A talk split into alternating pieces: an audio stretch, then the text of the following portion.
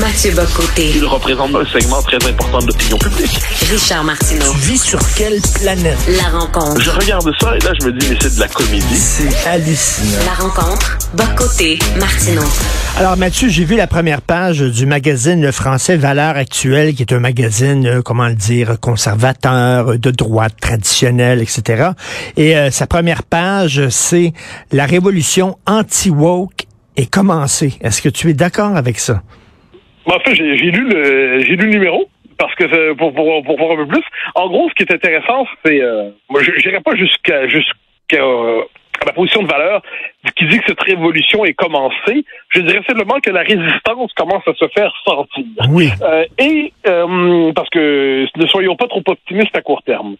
Qu'est-ce que nous dit Valeur? Il dit, ben, sur le plan politique, on le voit aux États-Unis, la critique du wokisme devient un créneau politique porteur. C'est-à-dire, ensuite, on peut être en désaccord avec plusieurs des propositions qui viennent des anti-woke, mais l'exaspération devant la négation des sexes, l'exaspération devant la censure, l'exaspération devant le politiquement correct, eh bien, c'est désormais, ça exaspère tellement la population qu'il y a moyen politiquement de construire une offre politique autour de ça. Et c'est vrai.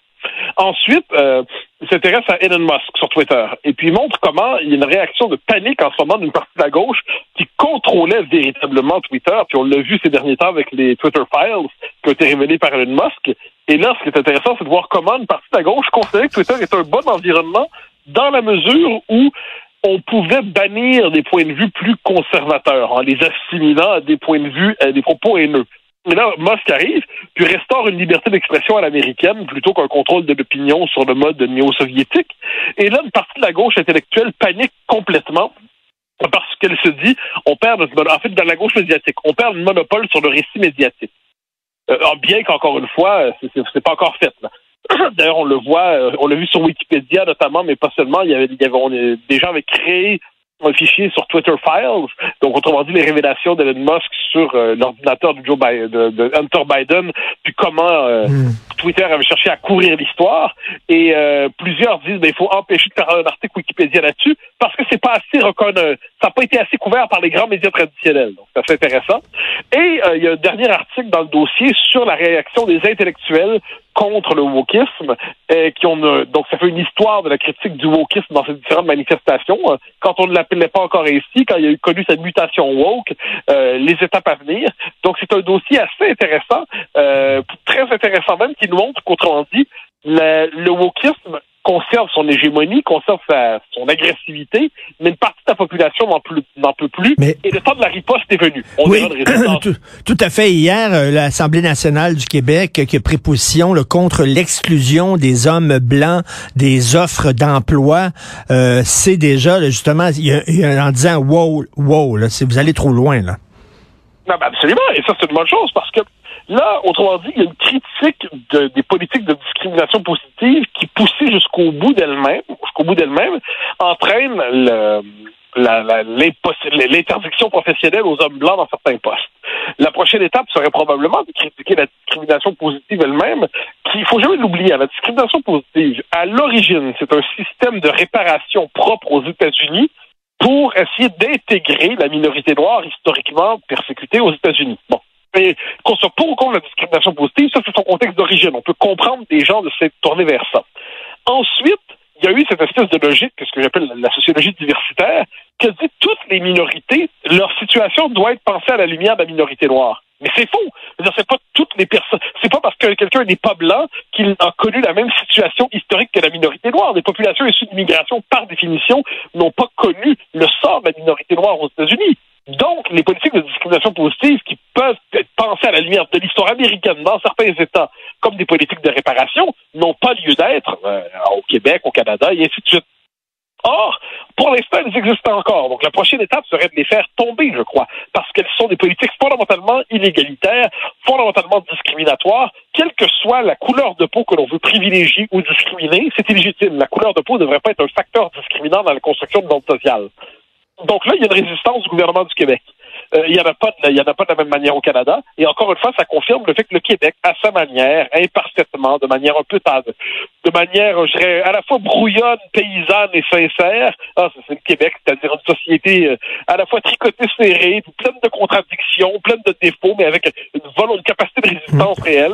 Et on dit, on vient de dire tranquillement, parce que tout est tranquille dans notre vie, on vient de dire tranquillement, ben, c'est quand même un peu exagéré de chasser les hommes blancs de certaines offres d'emploi. On verra que la prochaine étape, encore une fois. Ben là, je pense qu'on est dû pour un genre de désobéissance civile. Moi, j'entendais cette semaine, il y a une très grosse entreprise au Québec qui demandait à ses employés à temps plein là, de s'auto-identifier selon leur genre, leur orientation sexuelle, leur appartenance ethnique et tout ça. Et moi, dans ma chronique aujourd'hui, je- j'encourage les gens à répondre n'importe quoi. Répondez n'importe quoi. Finalement, à force d'avoir toutes sortes de réponses absurdes, ils vont arrêter de poser ces questions-là. C'est pas de leur Ah, affaire avec qui on couche. c'est l'approche équité, diversité, inclusion. Et ça, pour moi, cette approche-là, donc c'est le wokisme appliqué au monde de l'entreprise. hein. C'est le wokisme appliqué à- aux, mét- aux ressources humaines. Pour moi, c'est une catastrophe intellectuelle, cette affaire-là, et je pense qu'il est nécessaire de critiquer très vigoureusement cette approche qui consiste à idéologiser la gestion de l'entreprise, qui consiste à appliquer le wokisme au bureau, qui consiste à voir ses employés non pas comme des employés, mais comme des quotas ethniques, des quotas de genre, des quotas Oui. raciaux, des quotas ci, des quotas sexuels. Par exemple, si l'entreprise vous demande est-ce que vous identifiez comme euh, membre d'une minorité sexuelle au sens homosexuel ou bisexuel, qu'en sais-je, on a envie de dire, mais en quoi ça vous concerne? C'est-à-dire, on peut bien coucher avec qui on veut dans notre vie. L'orientation sexuelle des uns et des autres ne doit pas être un facteur dans le, choix d'embaucher une personne ou une autre, à moins que l'entreprise se donne un droit qu'autrefois on, on avait contesté à l'État, c'est de rentrer dans des chambres à coucher.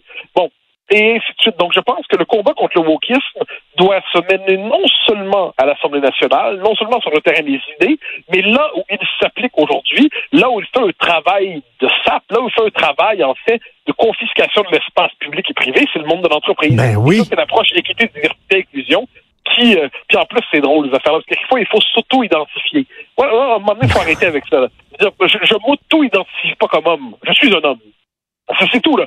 C'est pas, à un moment donné, tout cette espèce de vocabulaire de l'auto-identification. Et puis, je voyais hier, dans un, un- formulaire EDI qui vient d'une université britannique, cette fois. Et ça, je regardais ça. Le nombre de catégories dans lesquelles on peut s'inscrire. Donc, il y a euh, agender, donc pas ne s'identifier aucun genre. Euh, cisgenre, transgenre, peut-être là, on peut faire la Mais- liste sur 16, 17 possibilités. À un moment donné, tout ça... Mais, mais, mais Mathieu, si on, si on peut s'auto-identifier, j'imagine que ça change selon les jours, selon nos humeurs. Si l'important, c'est nos émotions, notre ressenti, alors ben, les entreprises devraient de- nous demander à tous les jours, aujourd'hui, vous êtes quoi? Non, mais, mais Mais- absolument. mais non, ça, mais sais- ça, ça peut varier selon les intérêts. Alors, si bon, je me mets dans la peau de Frédéric Bastien, puis Fred aurait pu tout simplement dire qu'il s'identifie comme Ben oui, euh, un noir. une femme, euh, une membre d'une minorité, et puis il aurait pu appliquer au poste. Là, il aurait dit, mais de quel droit tu t'identifies comme ça? On sait que c'est faux. Et là, ça nous ramène la- le point de tension de toutes ces théories bizarres. C'est que la transidentité est possible sur le plan sexuel. Donc, on nous explique dans cette théorie-là qu'on peut passer d'homme à femme. OK, d'accord? Donc, il n'y aurait pas de noyau naturel dans, euh, dans l'identité sexuelle. Mais on peut pas passer de blanc à noir ou d'une couleur à une autre parce que là, ce serait de l'appropriation culturelle ou raciale.